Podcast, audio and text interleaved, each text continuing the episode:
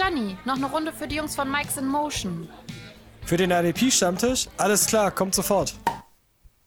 Letzte Woche als absolutes Defense-Spiel angepriesen. Ähm, habt ihr es gesehen? Steelers gegen Ravens? Und hat es euren Erwartungen entsprochen? Ja, natürlich. Ähm, Erwartung sogar überboten. Ich habe es ein bisschen niedriger eingeschätzt, habe gedacht, äh, es geht ein bisschen, ja, ein paar Punkte weniger, um genau zu sein, jeweils ein Touchdown weniger auf beiden Seiten. Aber geiles Spiel, viel dabei gewesen. Verrückterweise auch Runningbacks, die laufen können. Oder punkten können, fantasy-technisch sagen wir so. Laufen können, es klingt blöd. Aber viel, viel Schönes dabei auf beiden Seiten. Hat richtig Spaß gemacht. Ja, kann ich nur bestätigen. Also ähm, ich glaube, es war ein Spiel, wie man eigentlich auch von so einer Rivalry erwarten kann, wenn du Steelers gegen Ravens hast. Ähm, und es war ja wirklich alles dabei. Also Lamar Jackson, der Interceptions wirft und fummelt, ähm, Running Backs, die punkten, Comeback der Steelers, die am Anfang in der Offense nicht gut aussahen, dafür die Defense sehr stark und ähm, klasse Spiel einfach nur. Ja, das Rivalry-Ding, Rivalry wie du gesagt hast, da war viel, viel Hass auch mit dabei. Oder zumindest Gezeter untereinander. Hass ist so ein heftiges Wort, aber viel diskutiert, rumgeschubst. Das hat man schon gemerkt. Da ist, da ist Gift dabei. Ja, es war halt dirty, ne? Und nicht nur, dass es halt dirty war, also auch wirklich die Defense-Plays waren halt mega. Ich meine, die Steelers haben da ja auch losgelegt wie die Feuerwehr. Dann halt auch Markus Peters als Ballhawk. Ich, du hast ja in dem Spiel halt wirklich alles gekriegt. Also viele Punkte, gute Defense-Aktionen. Sah wirklich gut aus. Und die Steelers nähern sich mehr und mehr dem an, dass sie jetzt wirklich ein Contender sind, als eins der wenigen oder als letztes ungeschlagenes Team, ne? Letztes ungeschlagenes Team, ja. Mit einer schönen Schedule jetzt die nächsten Wochen. Ähm, also es könnte weiterhin so aussehen, dass sie erstmal ungeschlagen bleiben. Ja, die, die können ganz weit gehen. Und ich glaube, dieses jetzt Contender-Ding ist. Du musst erstmal an ihnen vorbeikommen. In der AFC sind sie jetzt äh, way to go, glaube ich, weil so gut wie die Chiefs in der Offense ausschauen, lassen sie halt auch relativ viele Punkte zu, ne? Ja, ja, genau. Das ist ja dieses Ding mit der Defense, die das, die halt dann einfach das Game für dich trägt, was bei den Steelers ganz stark so ist. Also, Big Ben muss ja aktuell nicht mehr machen als der Game Manager-Rolle. Man muss jetzt aber auch, und dann kommen wir direkt mal zum ersten Punkt und in dem Rahmen auch herzlich willkommen, herzlich willkommen an unsere Hörer. Wir hoffen, ihr habt das Steelers Ravens Game auch auf unsere Empfehlung hingesehen und äh, konntet euch an diesen tollen Defensive Plays erfreuen. Aber die Steelers haben den Sieg in Thailand teuer bezahlt. Sie haben ja Troy, äh, Quatsch, Tyson Alualu verloren mit einer Knee-Injury und haben auch Cameron Hayward verloren. Bei Cameron Hayward immerhin ist es nur eine Quad-Injury, das heißt, er ist ein, jetzt wahrscheinlich ein, zwei Wochen out, also man weiß nicht genau, nicht genau wie lange, aber es ist auf jeden Fall keine schwerwiegende Verletzung. Und wenn du halt Hayward auf Dauer verloren hättest, hätte das halt deiner Defense sehr, sehr wehgetan. Äh, was man gehört hat, ist so Week to Week. Das entscheiden die von Spieltag zu Spieltag, wie nötig sie ihn haben ja. Ja, also ich glaube auch nächste Woche gegen die Cowboys könnte es sein, dass er aussetzen wird, dass er sagen, wir schonen ihn einfach mal, dass er die Woche drauf dann wieder ähm, einfach fit ist und, und da keine Probleme mehr hat. Nicht, dass er es dann mit sich rumschleppt die nächsten Wochen und mit einer leichten Verletzung ins Spiel geht, vielleicht wieder leicht was abbekommt und, und wieder länger dadurch ausfallen könnte. Mhm.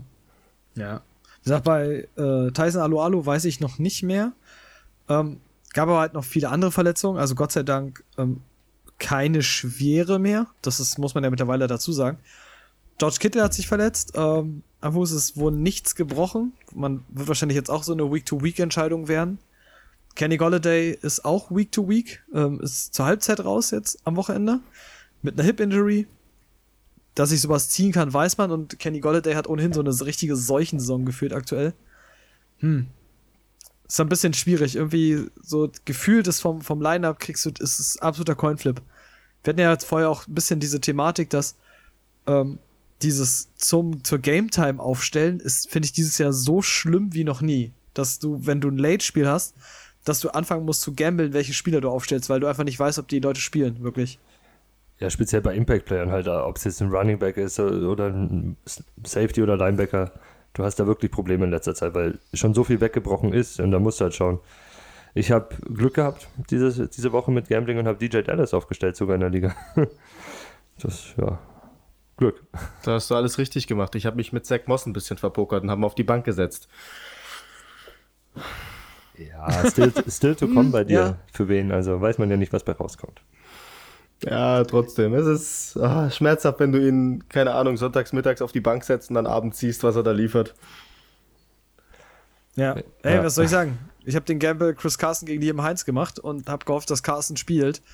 Und nicht nur, dass ich das Carson nicht gespielt hat, ich wurde auch einfach noch von zwei Touchdowns von Liam Heinz abgefrühstückt. Aber gut.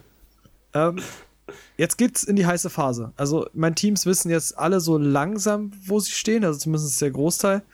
Ähm, jetzt kommen wir auf die Trade Deadline, also auf die Re-NFL Trade Line und wir haben jetzt schon die ersten Trades zu vermelden. Das, darüber können wir durchaus mal reden.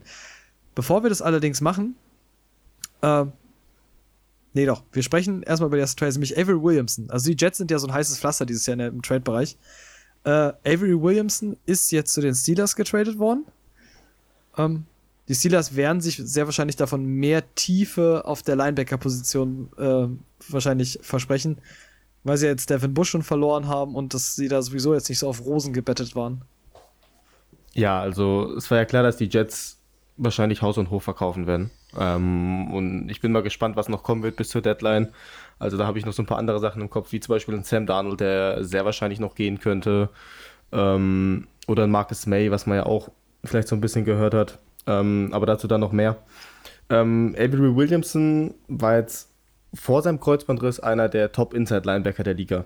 Ähm, hat sich letztes Jahr der, im Preseason-Game erstens Kreuzband gerissen, ist dann die komplette letzte Saison ausgefallen, kam dieses Jahr zurück, hat man eigentlich auch bei den Jets gehofft, er neben CJ Mosley als Top-Inside-Linebacker-Duo, ähm, dass da was gehen könnte. Dann hat man ja Mosley verloren aufgrund der Corona-Opt-out-Option da. Ähm, und ja, jetzt merkt man bei den Jets, die Saison ist abgehakt.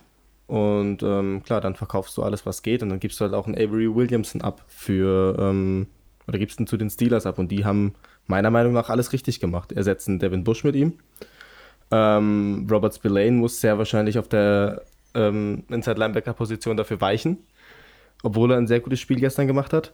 Und ähm, es bestätigt einfach nur, dass die Steelers sagen, wir wollen dieses Jahr in den Super Bowl gehen und verstärken uns jetzt auf der nötigen Position dafür nochmal. Ja, die, die Steelers hauen halt jetzt alles rein. Also sie sind kein Team, das jetzt die hohen Draft-Picks raushaut, aber die werden sich punktuell noch schauen, wo sie sich verstärken können, relativ günstig, weil dieses Jahr ist, glaube ich, dieses, dieses uh, All or Nothing bei denen. Ne? Also die O-Line wird alt, die D-Line ist, ist teuer, Big Ben ist alt da spricht bald auseinander das Ganze so, also die Line speziell, ne?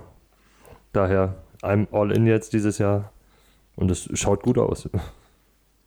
Ja, natürlich. Also ne, du musst jetzt gerade, wir haben jetzt bei den Steelers das so angesprochen, dass sie jetzt nun mal ungeschlagener, äh, ungeschlagener Contender sind. Und dann musst du alles dafür in die Waagschale werfen, um wirklich dann auch alle, dich abzusichern, dass du auch die Tiefe besitzt auf der entsprechenden Position, dass du Rotationen äh, einstreuen kannst. Ob Avery Williamson jetzt vor Robert Spillane startet. Ich glaube, das wird er das Trainingscamp dann zeigen müssen. Gute Chancen hat er, weil Spillane hatte jetzt wirklich ein richtig gutes Spiel, ähm, wo er wirklich auch sehr, sehr stark aussah. Also auch wirklich die Quarterback-Reads waren, waren richtig gut. Aber man muss halt ein bisschen gucken, wie sich das halt gestaltet. Ja, Spillane ähm, ist aber noch jung, der ist 24, also den würde ich trotzdem behalten. Nach der Leistung glaube ich, der wird in der Rotation bleiben, wie du sagst, dass frisch bleibt und auf Dauer, glaube ich, wird er seinen Verein finden irgendwo, wenn es nicht in Pittsburgh ist.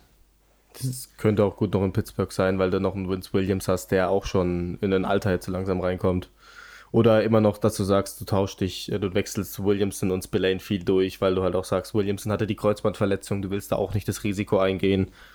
Und ähm, dass du da einfach variabel bist. Hm. Ja. Ich werde, wir werden es in dem Fall sehen. Ähm, Gerade mit der Tiefe, wenn du einen weiten Playoff-Run haben willst, dann ist es auf jeden Fall interessant. Ähm, dann bleiben wir aber direkt bei Linebackern. Jetzt gab es einen Trade-Tausch. Also Kiko Alonso geht von den Saints zu den San Francisco 49ers und Qual Alexander geht dafür von den 49ers wieder in die NFC South zurück zu den mhm. New Orleans Saints diesmal. Gewinner, weiß ich nicht. Also Kiko Alonso, der Impact tatsächlich, die jetzt auf dem Feld bei den Saints war jetzt eher semi. Quad Alexander, klar, Miss-Tackler, hat aber verhältnismäßig viel gespielt bei den Niners, hatte im, im Run-Stop auch eine ganz gute Aufgabe. Ich sehe seh es jetzt eher, dass die Saints mit dem Trade eher gewinnen. Ähm, Wie es im Long-Term ist, mal gucken. Ja, ist hart. Ist hart mit, mit Korn. Das gefällt mir nicht. Das ist, ist eine blöde Situation, das Buccaneers-Fan. Ne? Also Quan war bei uns äh, große Nummer. Als, als er dann gegangen ist zu den 49ers, haben wir gesagt, okay, ist Geld. Hätte jeder genommen, kann man verstehen. Jetzt bei den Saints ist so, äh, macht keinen Spaß. Aber zumindest müssen wir ihn nächstes Wochenende nicht sehen, weil das mit, mit Covid-Protokollen sah das, ich glaube, da wird er noch nicht bereit sein. Dass er eine Verstärkung für sie ist, glaube ich schon, weil, weil äh, Kiko hat fast nicht gespielt mehr am Ende. Und Alex Anzalone, ich mag ihn sehr, ja, als Talent, aber er hat es jetzt auch noch nicht so bewiesen, die Konstanz. Ne? Und da ist ein Quan schon noch ein anderes Kaliber, wenn er, wenn er fit ist. Aber ist bei beiden ja eigentlich auch die Frage der Fitness. Kiko fällt oft aus, Quan fällt in letzter Zeit auch oft aus. Kann auch blöd laufen, dass beide die Saison auf IR beenden, wenn es so weitergeht. Man muss halt ein bisschen gucken, äh, welche Rolle er denn jetzt einnimmt. Also, wenn Quan Alexander Mittellinebacker wird, weil die Rolle ist bei den Saints nämlich immer extrem vakant. Mhm. Wenn er da Mittellinebacker wird, dann geht so mein IDP-Radar für Quan Alexander so, so ein bisschen. Up, up, up. Äh, dann sehe ich ihn da. Äh, ansonsten muss man halt gucken, was du dann halt jetzt von ihm kriegst noch für die Saison. Es ist, glaube ich, ähm. schwierig einzuschätzen, was er dann noch für ihn kriegen kann. So wie Tobi auch gesagt hat, du musst gucken, wie sie beide reinkommen. Vor allem auch jetzt Quan dann bei, bei den Saints ähm, und welche Position er genau auch einnehmen wird. Und halt hoffen, Vorteil. dass er sich nicht wieder verletzt. Vorteil für Quan ist, ist, ist halt eine 4-3, ne? Ähm, ist er gewohnt, kann er mit umgehen, er kann Weakside spielen, wie er bei euch gemacht hat, er kann, mit, er kann Inside spielen, also es geht beides für ihn. Ja, es geht ja nur darum, dass ja Outside die, ähm, die Saints gut mit Demario Davis halt besetzt sind und Mittellinebacker halt immer so eine, so eine vakant, da fehlt eigentlich so, so, so ein Knaller. Aber ich, ob das Quan jetzt sein wird, weiß ich nicht, aber wenn sie ihn da einsetzen, mit dem Speed bringt er dir trotzdem für IDP extrem viele Tackles. Das darf man halt nicht vergessen. Sie hätten, glaube ich, nicht geholt, wenn sie es nicht vorhätten zu probieren. Ja. Gut, dann zum Abschluss noch von den fixen Trades jetzt aktuell. Also, nee, stimmt nicht, ist gar nicht mal der letzte. Eine habe ich noch. Ähm, erstmal Everson Griffin zu den Lions. Ich glaube, das kann man kurz abkaspern. Dallas wird diese Saison nicht mehr viel mit den Playoffs zu tun haben. Die Lions werden dieses Jahr nicht mehr viel mit den Playoffs zu tun haben. So, die Dallas ist wahrscheinlich noch das interessantere Pflaster, weil Dallas braucht Cap Space für Doug Prescott. Über kurz oder lang. Das heißt, ich habe auch schon ein paar Rumors jetzt gelesen, dass vielleicht in Dallas auch noch was passieren könnte hinsichtlich Michael Gallup zum Beispiel. Ähm, dass da Optionen bestehen, dass er vielleicht getradet werden könnte. Ob das halt passiert, muss man halt mal sehen, aber es ist jetzt aktuell erst noch ein Trade, der jetzt für die aktuelle Saison zumindest nicht so groß viel verändert. Mm, ja, er schränkt vielleicht sogar ein bisschen ein von unserer Waiver Wire Targets ein, Ralf, von letzter Woche leider, und zwar den Herr Aquara, ne? Den wir angepriesen haben. Der wird jetzt ein bisschen in die Rotation gehen was teilweise gut sein kann, aber Griffin ist halt schon einer, der dann, wenn er sich durchsetzt, den Großteil der Snaps über, übernimmt. Also kann auch Quara dann so runtergehen auf so vielleicht 30, 40 Prozent, was dann fantasy-technisch für ihn wieder ein bisschen schlecht ist. Ja. Gut. Und zum Abschluss, weil ich nämlich gerade sagte, aber der letzte Trade ist noch sehr frisch, deswegen steht er auf meiner Newsliste nicht so ganz weit oben. Die Titans sehen sich nämlich trotz Bengals Niederlage auch noch als Contender. Ähm, und haben für Desmond King getradet von den Chargers. Haben einen Sechstrunden-Pick bezahlt. Netter Preis für Desmond King als richtig guten Slot-Corner, den du so in Triple-Safety-Kombinationen aufstellen kannst, als Slot-Corner auf dem Feld. Äh, und die Titans ja ohnehin jetzt mit Christian Fulton out und Adoree Jackson out irgendwie so ein dezentes Problem auf der Cornerback-Position haben, gibt's äh, schlechtere Lösungen als Desmond King dafür, finde ich. Ja, ich finde, du hast gegen die Bengals halt auch gemerkt, dass sie irgendwas machen müssen wenn sie weiterhin im Playoff-Rennen dabei sein wollen. Also Defensive Back-Position Richtung Cornerback vor allem auch durch die Verletzungen hast du gemerkt, da haben sie Probleme und Desmond King kann da helfen. Zwei Daumen hoch, Trade für mich. Also äh, Titans alles richtig gemacht. Haben eh jetzt irgendwie relativ viel zugelassen durch die Luft und ähm, da ist Desmond King perfekt für den Slot. Genial. Oder auch, wie du sagst, hier mit äh, drei Safety-Kombinationen egal wer von den anderen zurück ist, du kannst den Outside stellen und du hast einfach die Mitte dicht. Also das ist jetzt bei denen so, da geht es jetzt um Outside eher. Ja, es ist ja halt auch notwendig. Also, wenn du was gesehen hast, so, dann, dass sie im Pass extrem schwach waren. Ähm, und Dory Jackson ist die ganze Saison schon so ein Sorgenkind. Und von daher, du musst einfach abgesichert sein. Gerade wenn du wirklich jetzt, und die Titans haben nun mal vor, einen Playoff-Run zu machen, dann musst du dich da auf jeden Fall, da musst du da auf jeden Fall besser werden. Du merkst dann halt den Verlust von sowas. Glaube auch, dass Desmond King so diese Logan Ryan-Rolle einnehmen könnte. Ich verstehe die Chargers nicht ganz, dass sie ihn für einen Sechstrunden-Pick gehen lassen, aber. Ich glaube, es ist eine Contract-Geschichte. Also ich glaube, der Teil bei ihm ist eine Contract-Geschichte. Anders kann ich es mir auch nicht vorstellen, weil sonst lässt du ihn nicht für einen Sechstrunden-Pick gehen. Deswegen. Wir werden sehen. Vielleicht erfahren wir da im Nachgang noch was. Aber mein, wir bewegen uns jetzt auf die, die finale Ziellinie der Trades. Ähm, das heißt, wir haben jetzt noch, glaube ich, dann eine Woche, wenn die, wenn die Folge rauskommt, bis dann die Trade Deadline eintritt. Und jetzt gibt es ja schon so diverse Rumors und wir haben uns mal mitgenommen, so, so ein paar Rumors, über die wir gerne sprechen wollten. Und die erste, die ich habe, weil wir gerade die Bengals hatten, dann bleiben wir mal bei den Bengals. AJ Green, also der Wide Receiver Kosmos, irgendwie jetzt gefühlt, kurz vor der Free Agency, ist riesig. Also an Spielern, die jetzt auf einmal an Wide Receivern auf den Markt geworfen werden. AJ Green ist wahrscheinlich noch der prominenteste, also was nicht mehr prominenteste, aber noch der, wenn er fit ist, wahrscheinlich der beste von den allen. Ähm, die Bengals zeigen klar, dass sie mit AJ Green nicht unbedingt planen müssen oder wahrscheinlich auch nicht mehr planen wollen, weil T. Higgins die Entwicklung nimmt, die sich alle mal vor der Saison erhofft haben. Und AJ Green jetzt für ein Wide Receiver needy Team, ne? Ja, man hat, glaube ich, recht früh gemerkt, dass die ähm, Bengals mit Boyd als neue Nummer 1 dann in die Saison gegangen sind, ähm, Higgins als neue Nummer 2 und dass AJ Green wirklich so vom Nummer 1 Starter schon Richtung Nummer 3 runtergerutscht ist und halt wirklich auch wenig Bälle sieht, wenig Targets bekommt und ähm, sehr, sehr wahrscheinlich halt jetzt auch dann wirklich das Team verlassen muss, was es ja am Anfang der Saison schon mal, ähm, was da schon mal im Raum stand, dass AJ Green getradet werden könnte, was dann irgendwie schnell wieder vom Tisch war, ähm, könnte jetzt wirklich passieren. Ja, und äh, ich glaube, überall bei jedem Wide Receiver, der so auf den Markt kommt, steht ein Team drauf, ne? Die Packers.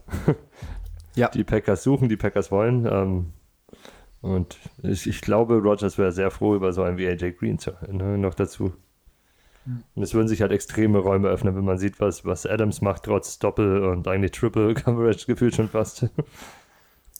Ja, Adams ist halt, also ich glaube, prinzipiell, wenn Adams, wenn Adams fit ist, siehst du halt einfach, was für ein Phänomen er als Wide Receiver ist. Dann ist, glaube ich, diese Diskussion, dann liegt er weit in den Top 3 Wide Receivern.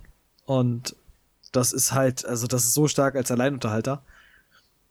Aber Green ist ja halt nicht der Einzige. Ich meine, die, die Texans haben so ein bisschen jetzt Kenny Stills, Will Fuller und vielleicht auch Brandon Cooks angeboten. Also man weiß nicht so genau.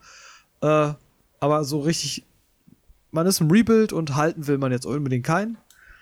Ähm, Marvin Jones von den Lions könnte auf dem Trade-Block landen. Und ja, gut, die Jets machen wir nochmal separat. Da liegt ja alles auf dem Trade-Block. Ähm, wen würdet ihr am ehesten nehmen von denen? Also, ich meine, gut, klar, Brandon Cooks, wenn er, wenn er kommen würde, wäre insane, aber ja. ansonsten? Ähm, ja, aktuell äh, Will Fuller gefällt mir eigentlich ganz gut. Ich glaube, den würde ich da am ehesten von den Jungs haben wollen. Der hat halt dieses Jahr schon konstant geliefert. Ich glaube, dem würde ich mich sogar anschließen, einfach aus dem Grund, wenn du nach Verletzungen aussortieren willst und zwischen Fuller und Green jetzt vergleichst, ähm, sind beide mit Verletzungen ge äh, geprägt und ähm, deswegen nimmt sich glaube ich, nicht viel. Und wie Tobi sagt, Will Fuller hat diese Saison schon gezeigt, was er kann, wie gut er dieses Jahr ist und ähm, könnte da auf jeden Fall noch aushelfen, klar. Aber top wäre natürlich Brandon Cooks. Äh, das Houston-Thema ist ja eh ein relativ großes, finde ich, ne? weil da ist ja, die probieren ja jetzt irgendwie Picks zu akquirieren, weil die haben ja ein doppeltes Problem. Die haben kein Cap Space.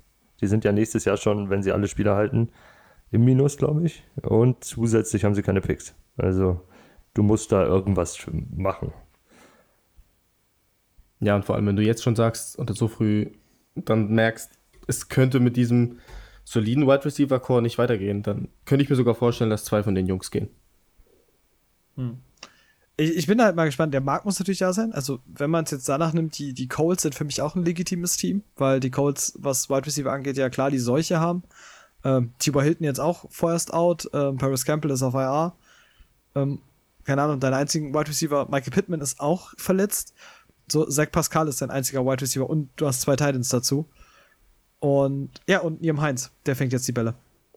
Also von daher, ich sehe tatsächlich auch die Colts, wenn sie einen Playoff-Run starten wollen, in diesem Rennen um Wide Receiver mit dem Bedenken, dass die Colts in der Free Agency oder gerade bei Free Agents ohnehin ja immer sehr verhalten sind. Also gar nicht jetzt so sind, dass sie irgendwelche Dinge hart forcen, sondern immer ganz stark darauf achten, dass sie so, so eine homogene Truppe zusammen haben. Ja, wenn ich mir noch vorstellen könnte, wer jetzt nicht unbedingt vielleicht noch einen Playoff-Run starten könnte dieses Jahr, wobei man es noch nicht so genau weiß, in welche Richtung es geht, sind die Patriots bei mir. Einfach weil du jetzt auch Verletzungsausfälle hast auf der Wide Receiver Position.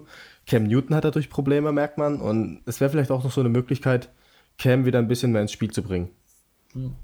Wenn man aber den Gerüchten aus Foxborough glauben darf, äh, steht bei den Patriots alles und jeder auf dem Trade-Block. Also, da gibt es ja auch diese Gerüchte jetzt auch um Stephon Gilmore, dass ja. Stephon Gilmore gehen könnte. Können schon. Äh, die Frage ist für was und das der Markt gibt bis jetzt keinen First Rounder her wohl und äh, unterm First Rounder lassen sie ihn nicht gehen. Ja, aber grundsätzlich wären halt die Patriots für ihn auch gesprächsbereit. Ne? Das ist ja immer so ein, so ein Clou an der Geschichte. Ähm, wird man halt sehen müssen, aber ich sehe die Patriots tatsächlich jetzt nicht, dass sie, also dass sie auch eine Franchise sind, die jetzt mit auf Biegen und Brechen versuchen, dafür, also kurz vor der Trade Deadline jetzt irgendwie noch die, das Ruder rumzureißen. Nee, auf Biegen ähm, und Brechen auf keinen Fall. Hm. Jetzt ist aber von der, von der offensiven Seite, ist ja so das eine, die Defense gibt ja so einiges mehr her. Also die Vikings sind ja so ein Team, die sich wahrscheinlich, was man auch am Mengaku-Idee gesehen hat, die Saison ganz anders vorgestellt haben. Jetzt hast du zwei Großverdiener mit Harrison Smith und Anthony Harris auf der Safety-Position. Bei beiden wird gemunkelt, dass du die Contracts in der Form nicht halten können wirst. Ähm, die wären für mich tatsächlich, und Safety-Needy Teams gibt es ein paar, die noch auf Playoff-Kurs sind. So allen voran die Browns oder so leid es mir tut, die Eagles. Auch, auch in, in der NFC West, die Cardinals können Safety gebrauchen, neben Baller. Ne, also überall, aber ob, ob du dir den reinholst, ist halt die Frage. Das ist äh, die Contracts sind halt schon sehr, sehr hoch, das stimmt. Also das ist, das wird schwierig. Die Ja gut, aber ich mein, ja. aber wenn du jetzt zum Beispiel die Cardinals bist, du hast Kyler Murray noch zwei Jahre auf einem, ich sag jetzt mal, auf einem, einem angenehmen Contract und könntest halt dafür, ich meine, gut, Harrison Smith spielt Free Safety, wenn ich es richtig im Kopf habe gerade. Ähm, kriegst aber ein, die sind ja schon Veterans. Das heißt, quasi, die ist jetzt auch nicht für, dass du die für die nächsten vier Jahre bezahlen musst. Und dann kannst du halt das Geld von, Ky von Kyler kannst du halt recht gut umsetzen da. Ja, es muss ein Team sein, das auf jeden Fall noch ein bisschen Capspace zur Verfügung hat, wie du sagst, durch einen jungen Quarterback, der noch im Rookie-Vertrag zum Beispiel jetzt steckt. Ähm, und halt ein Team, das sich auch sagt, wir könnten in den nächsten ein, zwei Jahren nochmal angreifen. Die Cardinals sind so eins. Ähm, anders macht es sonst keinen Sinn für ein, für ein anderes Team. Und bei den Cardinals habe ich auch schon anderes gehört, wiederum, andere Spieler. Na? Äh, JJ. What? Hm. Ja, das ist ja dieses Ding, ähm, ja, mach mal kurz die Safety-Position in dem Fall fertig. Klar, sorry. Äh, wie gesagt, auch Browns, Eagles, so, so schlecht die Division ist, sind die Eagles auch auf Playoff-Kurs. Ähm, wie gesagt, Justin Simmons von Denver könnte auch noch eine Option werden, weil der unter einem recht teuren Franchise-Tag spielt und man sich noch nicht auf eine Contract-Verlängerung geeinigt hat. Mal gucken, ob Denver irgendwie da bereitwillig ist zu trainen. Also da gibt es auf jeden Fall noch, da wird sich einiges bewegen. Also und auch für unsere Hörer, da werden wir, wenn da wirklich, und wir reden ja bei Harrison, äh, bei Harrison Smith, bei Justin Simmons, auch bei JJ Watt, dann reden wir wirklich von, von IDP-Kalibern. Ähm, sollte da trademäßig irgendwas gehen, werden wir auf jeden Fall dann nächste Woche genauer drüber sprechen, wie sich dann die neue Situation halt äh, gestaltet. JJ Watt finde ich overall halt ein schwieriges Pflaster, weil JJ Watt ist Houston. So blöd es irgendwie klingt.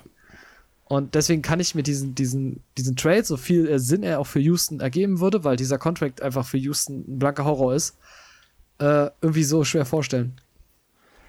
Ja, das, das ist halt die Sache. Er ist, wie du sagst, Face of the Franchise. Ne? Der Mann, der das Team trägt, selbst dann, als er verletzt war, auf dem Platz vorgelaufen ist mit der Fahne noch irgendwie und sowas. Das ist halt das Gesicht, ne? was ein Houston alles gemacht hat bei, bei den ganzen äh, Unwettersachen und so. Das ist extrem wichtig. Ähm, ist halt leider auch extrem verletzungsanfällig und sehr, sehr teuer. Arizona könnte ihn gut gebrauchen. Das ist auch das einzige Team, was ich bis jetzt gehört habe. Aber wiederum habe ich halt gehört, dass er einer von vier Spielern in Houston ist, die sie unter keinen Umständen traden würden. Aber solche Aussagen hat man ja leider immer wieder gehört und danach ist es anders gekommen. Also ich persönlich nee. hoffe halt nicht, dass er getradet wird. Weil, wie Tobi es auch gerade sagt, er ist das Gesicht von Houston. Dieser Mann ist die Houston Texans gefühlt. Und am besten wäre es, wenn er wirklich seine ganze Karriere bei den Texans macht, da beendet und ähm, All-Time Texan ist. Äh? Aber man weiß nie, was passieren wird. Die Contract-Geschichte ist die eine Sache. Er, er ist sehr teuer. Und wenn du sagst, du bist im Rebuild, du willst das Team neu aufbauen, dann brauchst du Geld. Und dann müssen leider auch mal Veterans, die schon ewig im Team sind oder die vielleicht auch ähm, Leitspieler sind des Teams, müssen dann wahrscheinlich auch mal gehen.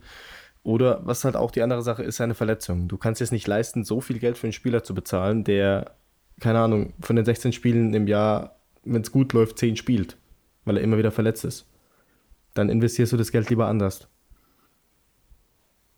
Ja, kann man so stehen lassen. Also, ist ja nicht nur dieses, klar, er ist das, das Gesicht der Franchise, also auch wenn man ja überlegt, wie viel er für die Stadt Houston getan hat, ist das halt noch, man darf man das auch nicht, nicht zu niedrig valuen. Ich habe ja gesagt, also entweder er bleibt oder ich habe so ein Traumszenario. Ähm, Ob es Capspace technisch möglich ist, weiß ich gar nicht. Äh, dass er zu den Steelers geht. Und zwar, das liegt einfach nur daran, äh, dass ich gern die drei, die drei Watt-Brüder Zusammen in einem in Team einem hätte. Team. Ja. So, das wäre halt so super fancy. Ich glaube, das ist contract-technisch, ist, geht das gar nicht, weil sie sich das nicht leisten können. Nicht aber es wäre super lustig. Es wäre ein Traum. Ja, ja okay, da könnt, dann würde ich sagen, okay, aber sonst. Ja, obwohl vielleicht geben dann die Steelers irgendwie drei Spieler dafür ihn ab, um ihn unter Contract zu kriegen und dann hat Houston dann mehr Masse. Äh, nein, ich, ich glaube nicht, dass das passieren wird. Leider, aber vielleicht zum Ende der Karriere, wenn der Vertrag ausläuft, machen die so ein Agreement, dass JJ dann mal rüberkommt zu denen. Ja, wir werden sehen. Aber da bin ich halt mal gespannt. Ähm, gibt tatsächlich ja noch die diverse andere Rumors, also auch eine Njoku auf dem Titan-Markt ist da. Ich würde aber ganz gern, gerade weil wir Tarek ja einen Jets-Fan da haben, ähm, die Jets sind schon so on the way, alles auf den Trade-Block zu stellen, was es jetzt irgendwie gibt. Also wir reden davon, dass Quinn Williams schon gehandelt wurde als auf dem Trade-Block, Crowder, äh, Bradley McDougald äh, und unter anderem auch Sam Darnold, der jetzt ja auch wieder ausfällt mit einer Schulterverletzung. Und da komme ich mal zu meiner allerersten Frage, die ist für Tarek, wird die sich wahrscheinlich schon durch die Saison ziehen. die Eins ist für die Jets für mich fast sicher. Und was machen wir? Nehmen wir Trevor Lawrence oder äh, Sam Darnold ist die Zukunft? Wie macht man's? Also ich habe gestern das Spiel mit einem Chiefs-Fan geschaut ähm, und ich habe zu ihm gesagt, ich bin froh, wenn ihr gewinnt und wenn wir verlieren. Sind wir beide glücklich. Es kam ja zum Glück auch so. Ähm, also als Jets-Fan hast du die Saison wirklich schon abgeschrieben und du hoffst einfach wirklich nur noch, dass du 0 und 16 gehst und den ersten Pick hast und nicht wieder irgendwie jetzt anfängst, noch ein paar Spiele zu gewinnen und am Ende wieder mit dem sechsten, siebten Pick rausgehst. Ähm, die Sache Sam Darnold, Trevor Lawrence ist schwierig. Klar ist Trevor Lawrence ein Jahrhunderttalent, was du eigentlich mitnehmen musst. Jetzt hat man zwar schon von ihm so gehört, dass er nicht unbedingt groß Lust hat, für die Jets zu spielen. Kann man verstehen. Ähm, aber ich glaube, wenn du dann in den Draft gehst als, als College-Absolvent, dann ist das nochmal eine ganz andere Sache. Da bist du froh, egal welches Team dich nimmt. Ähm, ich finde, Sam Darnold ist kein schlechter Quarterback. Äh, er muss hinter dieser O-Line verdammt viel arbeiten, was er Woche für Woche zeigt. Das hat man letztes Jahr gesehen, als ähm, er hier mit seinem Drüsenfieber ausgefallen ist und die Ersatzjungs mal ran durften und gnadenlos unterging. Ähm, da wurde erstmal wirklich so richtig bewusst, was der Mann eigentlich hinter dieser schlechten O-Line leistet, die immer noch nicht verbessert wurde, trotz eines 30 Millionen Titans auf Tackle. Ähm, deswegen, er tut mir echt leid, Woche für Woche da hinter dieser O-Line gestellt zu werden. Und wenn man für Trevor Lawrence geht, dann wird Darnold sehr wahrscheinlich noch getradet. Muss eigentlich getradet werden, weil sonst ergibt das Ganze keinen Sinn. Ja, ich, ich finde es auch. Also, wenn er mu musst du jetzt schauen, einfach so viel Cap Space wie möglich auch frei zu machen und Picks zu akquirieren. Gleichzeitig, ne? Cap Space, dass du was in die O-Line packen kannst. Äh, Das kannst du Trevor Lawrence nicht antun. Ja. Das ist das eine. Das nächste ist, ich glaube, um an Trevor Lawrence zu kommen, auch dass er dann sagt, ich habe Bock auf die Jets, ist äh, Hauptaugenmerk auf den Headcoach zu legen. Da muss ein neuer Headcoach rein. Auf jeden Fall, ja. Und äh, wer weiß, was da kommt. Ne? Also da, da muss halt einer her, der am besten vorher mit Trevor schon mal in Kontakt tritt. Sollte also vor dem Draft geregelt sein und nicht wieder irgendwie so Jets-Ding machen und einen neuen GM und später einen Headcoach oder umgekehrt und die kommen wieder miteinander nicht klar. Das sollte mal vielleicht wie in Carolina so circa gemacht werden. Ne? Ein Neustart, neuer Genau. Coach, ähm, junger Coach, viel Entscheidungsmacht ihm geben und ähm, ihm was aufbauen lassen über Jahre. Und das auch Trevor verkaufen und so Sachen wie, was ich gehört habe, mach's ihm schmackhaft, indem du sagst, hey, wir holen dir Travis Etienne mit rein, weil Running Back brauchen die Jets ja auch. Die haben zwei Erstrunden-Picks. Ich sehe da jetzt nicht diesen riesen Running Back Need davor. Sie sind dann an eins in in der zweiten Runde dran. Also die Chance, dass sie Travis Etienne kriegen, ist auch groß. Und wenn du das ihm Ja. so verkaufst, wäre, glaube ich, schon sexy für ihn. Ja, du musst sie wirklich schmackhaft machen. Also andere, eine andere Möglichkeit hast du nicht. Weil sonst denkt sich so ein junger Spieler auch, ja toll, was will ich da? Unter dem Headcoach, unter der Leitung, äh, ich krieg jede Woche auf die Fresse. Brauche ich mir nicht antun, gefühlt. Ähm, also da würde ich sogar echt verstehen, wenn er am Ende sagt, er macht noch ein Jahr im College. Ähm, Geht ja nicht. ist er in seinem letzten Jahr? Nein, Ja. ist er nicht. Er ist im Junior hier. Doch. Er ist Nein, Junior. er Deswegen, weil das Junior. habe ich auch gehört. Er ist in seinem dritten Jahr. Er ist erst als Freshman gestartet. Sophomore, Junior. Er darf noch eins gehen. Ach so, okay. Dann darf er noch, deswegen. Also, My bad. man muss es ihm wirklich schmackhaft machen, wie du sagst, Headcoach weg. GM, finde ich, hat jetzt im Draft eine gute Arbeit gemacht. Mir gefällt so langsam immer mehr der Ansatz einiger Teams, auch der Giants beispielsweise oder auch der, der Panthers, dass du dir einen jungen äh, Headcoach reinholst, der vorher am College war. Ähm, dass du mit ihm irgendwie da ein neues Projekt startest und dass du ihm wirklich halt auch die Jets schmackhaft machst.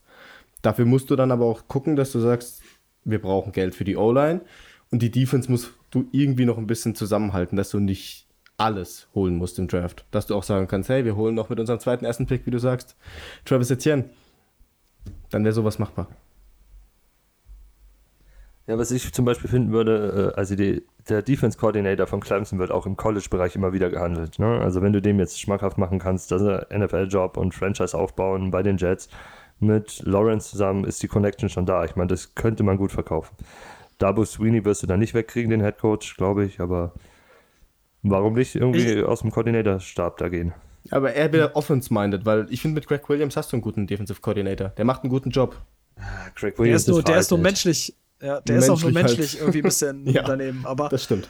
Ähm, ich meine, ich glaube, einig sind sich alle, dass Adam Gaze das Problem dazu ist, dann, dass du für, dass du, wenn du halt dafür gehst, dass du für Darnold auf jeden Fall, wenn dann jetzt am besten irgendwie noch einen, versuchst, einen Mehrwert zu erzielen. Ähm, Ja. und es gibt da genug Teams, die da Schlange stehen dürften für einen Nachfolger. Steelers, Coles, äh, etc. Ihr auch, Ralf? Äh, Ja, also so sehr ich, so sehr, ich bin ja in diesem Punkt, so sehr ich es mir in Teilen wünsche, ähm, so sehr sind die Niners leider einfach ein, ein Opfer ihrer Gegensätze.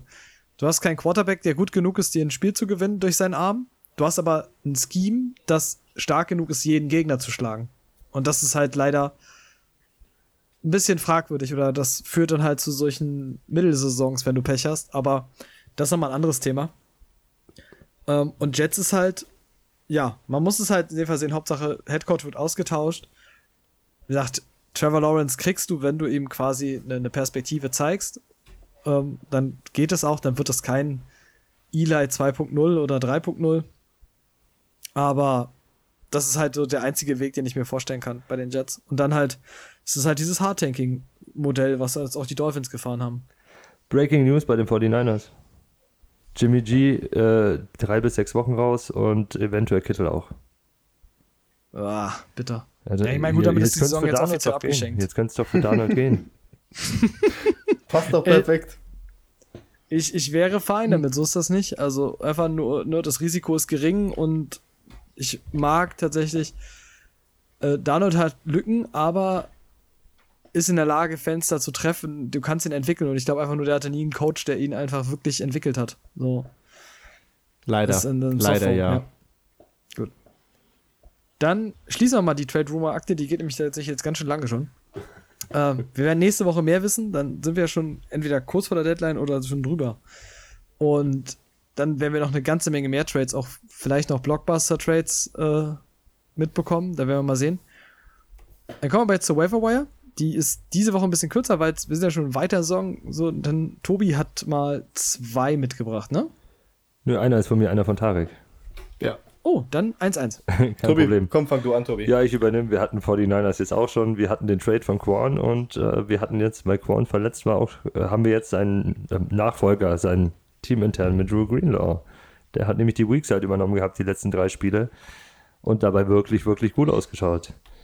Der hat Minimum 77% der Snaps gesehen und hat in der Zeit mindestens 11 Punkte pro Spieltag fabriziert. Extrem stark. 17 Solo-Tackle, 4 Assiste, 2 Tackle for Loss in drei Spielen fabriziert. Da ist viel mit dabei, es macht Spaß.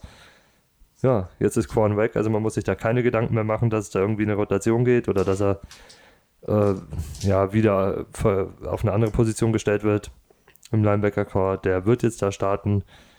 Der ist auch bis jetzt auf äh, Fantrax zwar 36% owned, aber für einen Starting Weakside Linebacker ist das relativ wenig und auf anderen Plattformen also wie immer so gut wie gar nicht. Da reden wir von 5% Maximum. Greift zu, schnappt ihn euch, das wird, wird was werden. Und erst recht, wenn die 49ers in der Offense limitiert sind, wird die Defense viel spielen. Kann man so stehen, also klar kann man so stehen lassen, muss auch dazu sagen, Greenlaw sah letztes, letztes Jahr als Strongside Linebacker schon extrem gut aus. Äh, hat jetzt nochmal einen Entwicklungsschritt gemacht. Also jetzt gerade mit der, mit der steigenden Snap-Zahl. Es wäre für mich gut denkbar, dass der sogar bei einigen IDP-Teams in so eine Starting Roll rutschen kann. Also von der, von der äh, Masse an Punkten, die er erzielen kann, so. Wie gesagt, elf Punkte jetzt. Zweimal äh, in den letzten drei Spielen zweimal elf Punkte gemacht, sogar und einmal drüber, ich glaube, mit 16,5. Also bringt ganz viel mit. Ja. Und man darf halt nicht vergessen, die Niners haben nach wie vor ein extremes Problem, richtig kon also konstanten Druck auf den Quarterback zu kriegen. Liegt ein bisschen an den vielen Ausfällen natürlich, die man hatte. Das heißt quasi, du wirst viele Passing Attempts sehen, du wirst viele Passes sehen und dann gibt es halt einfach viel Raum für Tackles. Ja. Dann den zweiten, dann Tarek, jetzt darfst du deinen noch vorstellen. Ja, äh, ich glaube, gestern im, im Baltimore-Matchup gegen die Steelers haben einige schon gesehen. Und zwar habe ich den Starting Free Safety der Ravens mit Deshaun Elliott. Ähm, hat, nachdem Earl Thomas sich da ins Ausgeschossen hat, ähm, wirklich fast in jedem Spiel 100% der Snaps gesehen. Ähm, in der Zeit, in der Saison bisher 32 Tackles gesammelt, ähm, zweieinhalb Sacks auch geholt als Safety, ähm, drei Tackle Follows, fünf Quarterback-Hits, zwei Forced Fumbles und ähm, macht im Schnitt 10,3 Fantasy-Punkte pro Spiel. Was jetzt ähm, eine solide Zahl ist eigentlich, auch für einen Free, äh, für einen Free Safety. Mm, die Bye-Week hat er schon vorbei. Ähm, es gab zwei Wochen, da hat er jetzt mal nicht über 10 Punkte gemacht. Äh, das war Woche 1 und 3, aber sonst ähm, wirklich immer konstant über 10 Punkte gemacht im Schnitt. Und er ist auch auf Fantrax zum Beispiel nur 14% owned. Ähm, also er ist bei vielen wahrscheinlich noch auf dem Markt für viele noch zu haben. Und ähm, was willst du mehr, wenn du Probleme auf der Defensive Back Position hast, als ein Free Safety, der 100% der Snaps sieht, im Schnitt wirklich über 10, Punkt, äh, 10 Punkte pro Spiel macht und eine schöne Schedule hat auch die nächsten Wochen mit. Jetzt nur zum Beispiel mal Indianapolis, New England, Tennessee oder dann halt auch wieder Pittsburgh in ein paar Wochen. Ähm, hat viel Potenzial und ich finde, er hat die Rolle von Earl Thomas eigentlich sehr gut übernommen. Ich wollte gerade sagen, das ist so ein, also man kann jetzt bei den Ravens natürlich sagen, okay, sie wussten wahrscheinlich, als sie Thomas entlassen haben, schon, was sie da hinten dran haben. Äh, das ist übrigens super gruselig. Safeties und die Ravens sind ein ganz komisches Pflaster, weil sie haben letztes Jahr Tony Jefferson entlassen, haben aber Chuck Clark promoted, der sah auf einmal auch mega aus. Jetzt haben sie Earl Thomas rausgeworfen, haben Deshaun Elliott promoted und der sieht auch stark aus. Also irgendwie ist es ein bisschen gruselig. Die haben ein Händchen dafür die können auch Linebacker. Ich meine, die holen jedes Jahr im Draft irgendwelche Linebacker. Oder auch später irgendwo her und das funktioniert immer bei denen. Ja, gut, aber Chuck Clark, glaube ich, war sechste Runde, der Sean Elliott war siebte Runde mal gepickt, ja. glaube ich. Also, das ist schon, das ist schon in den, in den Filden des Drafts hast du auf jeden Fall schon was rausgeholt. Ja, das stimmt. Also, da können sie sehr, sehr Gutes entwickeln. Deswegen. Gut. Sind auf jeden Fall zwei, zwei super Tipps, kann ich auch nur empfehlen. Ich äh, ohne, glaube ich, Sean Elliott in einer Liga, den, den anderen nicht. Aber äh, auf jeden Fall, gerade wenn ihr tiefere Ligen auf jeden Fall spielt, so jetzt, wo der Markt weitestgehend abgegrast ist, da kann man nochmal zuschlagen. Ich glaube, gerade Greenlaw, der könnte bei vielen durchgerutscht sein, jetzt auch mit seiner Increased Roll. Bin ich mal gespannt. Ähm, als Info für unsere Hörer, nächste Woche müssen wir mal gucken, also wenn sich ein Wire Target nächste Woche anbietet, der enorm stark au auffällt, dann nehmen wir das mit rein. Ansonsten wird nächste Woche alles quasi unter dem Motto der Trades stehen. Also sowohl für Fantasy, ne, dann geht es quasi um die entscheidenden Trades, um die Fantasy-Liga zu gewinnen oder die Playoffs zu gewinnen, äh, als auch den echten, also als auch den Trades der echten Liga. Das wird dann quasi große Teile der Folge einnehmen und dann werden die Wire Targets ein bisschen zurückstecken müssen, weil es jetzt aktuell auch nicht mehr so viele, ja, so viele Keyplayer gibt, die jetzt noch frei sind und nur um jetzt einfach irgendwas zu empfehlen, glaube ich, da sehen wir jetzt den Mehrwert nicht. Ja, also ja. sehr, sehr abgegrast, wie gesagt. Ne? Also außer es passiert in irgendeiner Mannschaft extreme Verletzungswahnsinn, dass da mehrere ausfallen. Sonst ist da kaum noch was zu holen. Ja, deswegen. Dann äh, kommen wir zum letzten Punkt dieser großen Agenda für heute. ähm, die Favorable Defensive. Mann. Favorable Defensive Matchups. Meine Güte, Frosch im Hals. Ähm, kommen wir zum ersten. Ähm, die Steelers sind ja nun schon prominenter Gast in unserer Folge heute. Äh, können sie auch die Steelers-Folge nennen. Die Steelers spielen kommende Woche in die Cowboys. Die Cowboys mit Andy Dalton wieder. Das ist wohl erst wohl in Week 9 wieder ready. Ob das jetzt viel besser wird, weiß ich noch nicht. Wenn du gegen die beste Sack-Defense der NFL läufst, oder Tobi? ja, das ist. Äh, wir haben alle das Washington-Spiel vor Augen. Ne? Also die Cowboys mit Dalton, auch wenn er da rausgeschossen wurde. Wir haben alle gesehen, was mit, mit den Cowboys passiert und das wird gegen die Steelers nicht mal ansatzweise besser sein. Weil Elliott wird dann nicht laufen können, zusätzlich noch. Das war gegen Washington zumindest ein bisschen limitiert möglich.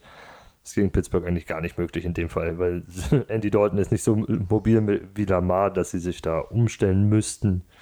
Daher, ja, viel Spaß wieder mit allen, die einen D-Liner und einen Edge-Spieler oder Linebacker von, von den Cowboys haben. Und die Safeties, Cornerback, kann, auch, kann man auch mitnehmen. Dalton unter Druck hat jetzt auch nicht so gut ausgeschaut in letzter Zeit. Da kann ganz, ganz viel bei rumkommen. Mhm. Kannst, ja, gut, kann man so stehen lassen. Ne? Also, ich meine, gut, Cameron Hayward wird jetzt ausfallen. Ähm, das Interior-Druck wird ein bisschen schwierig. Da nimmt die Rolle jetzt wo Isaiah Bucks ein, also von ihm bzw. von Tyson Aluwalu. Ähm, ansonsten aber, das ist ja nur nicht das, der, also klar ist der Druck, Interior-Druck stark, aber dann ansonsten kommt da von außen noch Butterpree, TJ Watt, Vince Williams, die sehen ja alle aktuell so, so mega stark aus. Und wie gesagt, vielleicht sind auch wieder Interceptions gut. Also sagt, die, die Cowboys funktionieren offense-technisch ohne Doug Prescott überhaupt nicht. Äh, Steelers defense-seitig wirst du Punkte all over the field kriegen. Ja, was halt die Sache ist, selbst das Inside, Inside sind ja die Cowboys noch besser besetzt als Outside on the Line. Ne? Beide Tackles weg und ja, da, da werden die durchgehen wie, wie Messer durch, durch warme Butter. Ja, Outside, kein Problem. Die kriegen den Druck so auch hin. Ein warmes Messer durch Butter. Ist doch egal. Kannst die Butter in der Sonne stehen lassen, hat den gleichen Effekt. Okay. Ja. Simple Matchup, I guess, oder, Tarek? Ja, auf jeden Fall. Also ähm, ist ein eigentlicher No-Brainer schon. Wenn du da jetzt kein, also wenn du Steelers-Spieler hast und die da nicht aufstellst, ähm, weiß ich nicht, was mit, mit der Person los ist, die das macht. Also, es ist, ist, wie gesagt ein No-Brainer. Also alles, was du an Steelers-Spielern hast, aufstellen. Vor allem Pass ja. Rush. Selbst, ja, wie gesagt, Cornerbacks und so weiter. Kannst du alles aufstellen. Selbst wenn Dalton den Druck bekommt, wirft er die Dinger irgendwo hin und Joe Hayden mhm. oder so fängt dir das Ding wirklich noch ab. Ja. Es ist übrigens tatsächlich ziemlich lustig, weil ich gerade das Folgematchup sehe. Ähm, gut, ich meine, die Eagles haben Bye Week, sonst könnten sie auch in unserer Reihe hier auftauchen. Aber drei von vier Teams aus der NFC East ist schon ein hartes Brett auf jeden Fall, denn im zweiten treffen nämlich gleich zwei aus der NFC East aufeinander, nämlich die New York Giants gegen, die, gegen das Washington Football Team. Da trifft jetzt das, das Team mit den Giants, das die zweitmeisten Punkte für Defensive Ends zulässt, insbesondere weil ihr Quarterback gerne fummelt und sich sacken lässt, ähm, auf das Washington Football Team, die die meisten Punkte an Linebacker geben. Gute Kombi für IDP, I guess. Ja, also von, von Washington her kannst du wieder alles Defensive End, Defensive Tackle aufstellen. Also Chase Young, Ron Payne, Jonathan Allen, Montez Sweat vor allem. Die Jungs kannst du wieder stellen und die werden dir auch wieder die Punkte bringen, weil die O-Line der Giants nicht gut steht. Daniel Jones wahrscheinlich wieder um sein Leben rennen wird, hoffentlich mal Ball festhält, ähm, dass er da auch mal dran denkt und da wird es ordentlich knallen. In der Hinsicht auf jeden Fall. Und auf der anderen Seite, ähm, die Linebacker der, der Giants machen so viele Punkte, vor allem halt wirklich, wie du sagst, Blake Martinez. Ähm, ich weiß nicht, wie viele Punkte er dieses Jahr schon wieder gemacht hat, aber das ist so ein Spieler, den stellst du auf und du weißt, er wird dir jede Woche die Punkte bringen. Ich shoutoute übrigens tatsächlich an dieser Stelle mal. Ähm, ja, Darius Leonard ist letzte Woche zurückgekommen, was mich sehr gefreut hat. Aber Blake Martinez und ich nehme mal an Abstrich noch Levante David, aber gerade Blake Martinez ist für mich der beste oder der most improved Linebacker IDP and Fantasy-wise dieses Jahr. So, Black Martinez ist für mich legit Top 3, Top 2 mittlerweile, weil er gezeigt hat, dass er scheinbar covern kann. Also, dass Green Bay es einfach nur nicht wollte, sondern irgendwie hat er insane Coverage Grades bei, bei, bei Football Focus. Äh, ich war mega erschrocken, als ich das gesehen habe. Und Black Martinez spielt eine mega Saison, sowohl in Coverage als auch als Tackler. Da, ich bin echt fasziniert. Ja, umgekehrt bei, bei Green Bay, sie haben ja gedacht, mit Kirk, sie machen sie irgendwie da ein Upgrade, was die Coverage angeht. Da funktioniert ja auch gar nichts. Also, sie sind ja inside über den Pass ohne Probleme zu schlagen. Da, die haben sich das auch anders vorgestellt. Ich glaube, das liegt am Scheme in Green Bay. In dem Fall hast du recht. Ja, also es ist halt sehr, sehr krass, weil das ja vorher mal unterstellt wurde, dass Blake Martinez so ein reiner IDP-Linebacker wäre und ja, der kann ja gar nicht covern und so. Und scheinbar aber das Scheme in Green Bay dafür verantwortlich war, dass er irgendwie scheinbar nicht covern musste oder das einfach nicht gemacht hat. Flo hat ja da ziemlich häufig einfach von diesem freien Radikal gesprochen, dass man gesagt hat, Blake Martinez muss gar nicht covern. Und du jetzt bei den Giants halt siehst, der kann ziemlich gut covern, gerade in der Defense, die sehr, sehr viel auf dem Platz steht, äh, hat er wirklich absurde Coverage Grades. So, das freut mich halt für ihn, weil es halt einfach sieht, dass er wirklich ganz stark ist. Ähm, und der wird halt, also Washington ist ein dankbares Pflaster für Linebacker und dann kommt halt mit Blake Martinez ein, der auf einer absoluten Monstersaison ist. Also selbst wenn ihr in kleinen Ligen spielt und ihr habt die Wahl, stellt Blake Martinez auf. Unbedingt. Sowieso. Ja, und auf der Gegenseite halt die, die, die Pass-Rusher, ne? Montez Sweat, Chase Young und Co. Jonathan Allen wird auch ja. wieder interessant sein, Defensive Tackle. Ja. Definitiv. Gut, dann kommen wir mal zum dritten. Ähm, da treffen sich wieder die, die absoluten die, die Safety-Monster. Äh, die Broncos, meiste Punkte für Safeties aktuell. Äh, die Falcons, zweitmeiste Punkte für Safeties aktuell. Ja, wird wieder spaßig. Ich meine, Falcons jetzt ein bisschen auch begünstigt durch Drew Luck. Äh, Quatsch, bei den Broncos begünstigt durch Drew Luck. Ähm, Falcons werfen halt ohnehin gerne mit Matt Ryan. Keanu Neal war letzte Woche ein guter Start, wird diese Woche wieder ein guter Start äh, gerade gegen die Falcons. Und auf der Falcons-Seite Simmons, je nachdem, in was für, wie sie in Coverage spielen. Ich kann mir auch vorstellen, dass es für die Inside-Linebacker ganz gut wird. Also Jossie Joel und ähm, Dion Jones, die ja dann auch häufiger in Coverage jetzt mittlerweile gehen. Ähm, dass du auch von denen sehr, sehr viele Punkte bekommst. Ja, da ist, da ist ganz viel dabei. Die, die O-Line der Falcons schaut auch nicht so solide aus und Denver hat trotz der ganzen Ausfälle geschafft, Druck aufzubauen, Druck zu halten auf dem Quarterback. Daher kannst du auch mitgehen, je nachdem, was du hast. Aber so ein Shelby Harris stelle ich persönlich auf, wenn ich ihn habe. Den nehme ich mit und Bradley Chubb muss man halt schauen, aber ja, je nachdem, was du hast auf Linebacker. Ja, gut, noch eine Wildcard neben Chubb wäre halt ne, Malik Reed, den du ja so ein bisschen äh, promoted hast in unseren Waiver Wires, ne, Tobi? Ja, ja, der, der, ich weiß nicht, woher der kommt plötzlich, aber der nimmt halt die Outside-Linebacker-Rolle von, von Miller jetzt relativ gut ein. Und wie gesagt, die, die Falcons, entweder lassen sie Matt Ryan zu viel Zeit oder er braucht zu viel Zeit, den Ball loszuwerden. Aber da, da kommen immer wieder die Pass-Rusher an ihn ran. Also da ist immer gut was möglich. Wobei das ja auch irgendwie ein bisschen komisch ist, weil wir sagen, beziehungsweise ich habe ja auch mit den Atlanta-Jungs gesprochen in meinem Artikel, die haben ja auch gemeint, die O-Line der, der Falcons steht nicht gut. Und man sieht doch, dass Matt Ryan nicht viel Zeit bekommt, trotzdem das Ding irgendwie noch recht oft wegbekommt. Äh, und das ist halt dann der Vorteil, sage ich mal, für die Broncos-Safeties dann. Dass er da unter dem großen Druck durch Shelby Harris beispielsweise oder auch durch die Outside-Linebacker, dass er da vielleicht das ein oder andere äh, inakkurate Ding wirft und ähm, vielleicht ein Pick 6 oder eine Interception allgemein erstmal ähm, da zustande kommen kann. Ich mag halt tatsächlich, also bei Ryan ist halt dieses, unabhängig von der Konstanz, dass er ein Top-Quarterback ist, ich glaube, das wirst du gegen die Broncos nicht ganz so sehen, weil bei Ryan passiert das immer dann, wenn er geforst ist, dass die Falcons ein Play machen müssen. Das war jetzt in der ganzen Saison halt so, dass diese, wenn diese Defense es nicht gehalten hat und du festgestellt hast, die Offense kommt aufs Feld und er muss jetzt dieses Play machen, dass er dann Dinge so sehr forciert, dass er einfach immer diese Interception wirft. Ob die Broncos das mit Drew Lock schaffen? We will see. Aber es gibt wahrscheinlichere Teams, glaube ich. Ja, aber das Matchup kommt ihm schon entgegen, so ein bisschen. Also es ist eines der angenehmeren Matchups, wenn man weiß, dass, die, dass Atlanta einfach nicht gut ist gegen den Pass.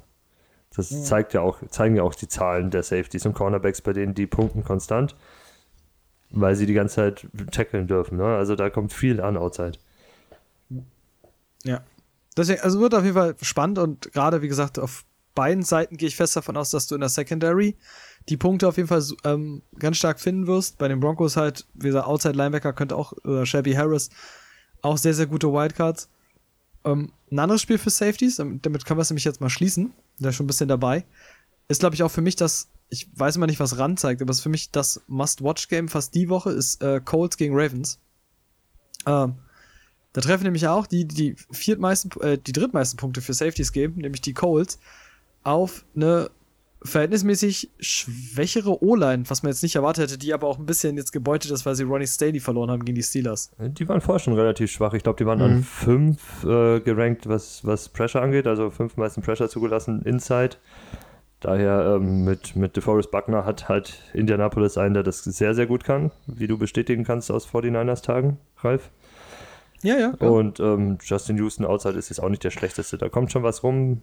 Zusätzlich die Linebacker, die halt auch viel wegnehmen können, ne? die viel kompensieren bei Indy und dadurch vielleicht den, den die Linern diese, diesen Funken, diese halbe Sekunde mehr Zeit geben können, ne? Naja, die Darius Leonard Sacks waren wieder da. Hast du es gesehen am Wochenende? Oh ja. Der reingeflogen ist. Oh ja, mich hat's gefreut. dachtest- ja, und dachtest, okay, deswegen bist du halt der, der eigentlich beste IDP-Safety. Aber klar, so, ne, die, die O-Line ist halt verhältnismäßig schwach jetzt gegen Interior. Jetzt fällt Ronnie Staley noch aus. Das heißt, auch von außen wird es wahrscheinlich für den Druck dann bis auch ein bisschen schwieriger. Ähm, die Colts geben halt die drittmeisten Punkte für Safeties. Da sind wir wieder bei Deshaun Elliott. Da grüßt die Wire nochmal. Ähm, ist halt auch klar. Wir hatten das Thema Colts und Wide Receiver schon. Die Colts spielen unfassbar über, über ihre Tight Ends, über ihre Receiving Backs. Und das ist halt nun mal, das ist so Strong Safety, Strong Safety, Free Safety Bereich, so, so übers Feld. Kurze Pässe bieten viele Möglichkeiten für Tackles. Ähm, die Safeties können sich frei bewegen. Die Colts sind einfach sehr, sehr dankbar, weil sie nicht tief werfen, weil sie einfach aktuell keine tiefen Waffen haben. So, du hast als Receiver nur Zach Pascal, ansonsten Jack Doyle und Trey Burton und die sind jetzt nicht bekannt für mega tiefe Pässe. Und insofern ist das für Chuck Clark und auch für Deshaun Elliott, äh, das sind für mich auch sehr, sehr klare Starts die Woche. Und natürlich für Patrick Queen, ne? Also hier Ja. der Sideline-to-Sideline-Linebacker, der auch mal drop sich fallen lassen kann und sowas, ne? Das bringt er ja alles vom Skillset mit. Den findest du ja in den letzten Wochen wirklich überall auf dem Platz. Also, was Patrick Queen da in seiner Rookie-Saison leistet, ist schon phänomenal. Ich war Queen ist doch, glaube ich, also er war zumindest bis vor, bis vor ein paar Wochen noch, war er sogar punktstärkster Linebacker Ja. äh, in IDP-Formaten. Also das ist nächstes Jahr für den Draft einer, der ganz, ganz weit oben gehen wird bei Linebacker. Also Top 10 Linebacker locker. Ja. Ja. Aber da, da zahlt sich das aus. Ne? Wer uns irgendwie schon seit, seit Beginn hört, wo wir gesagt haben, ähm, mit Rookie, gerade mit Rookie-Linebackern, die hoch gedraftet sind, die, die, wenn die runterfallen bei euch im Draft, nehmt die mit, dann werdet ihr mit denen sehr, sehr viel Spaß haben. Kenneth Murray hat eine durchwachsene Saison, hat so viel Licht, manchmal auch Schatten. Aber Queen ist halt, ja, der ist eine Wonder-Story. So, die, die funktioniert halt super und den konntest du late mitnehmen und hast einen der Top-Linebacker äh, aus deinem Draft gezogen, einfach spät noch. Und wer jetzt auch langsam ankommen ist bei den Rookie-Linebackern ist Logan Wilson. Der sieht immer mehr, immer mehr Snaps, ähm, immer relevantere Snaps auch. Und tackelt solide. Also der bringt solide seine Punkte mit. Ja gut, und die Bengals klicken. Also ich meine, gut, du hast, äh, du hast jetzt gewonnen gegen die Titans und deine Defense sah, Tannehill ist verhältnismäßig stark mit aktuell, äh, deine Defense sah gut aus. So, du hast immer noch ein paar Lücken, aber auch mit, mit, mit Wilson in der Mitte, mit der, mit der steigenden Snapzahl, ich habe das Gefühl, bei den Bengals nimmt alles immer mehr Form an ich bin gespannt, wo es die Saison noch hingeht bei den Bengals. Ähm, bin aber auch Woche für Woche fasziniert, also was Joe Burrow da aufs Feld pfeffert.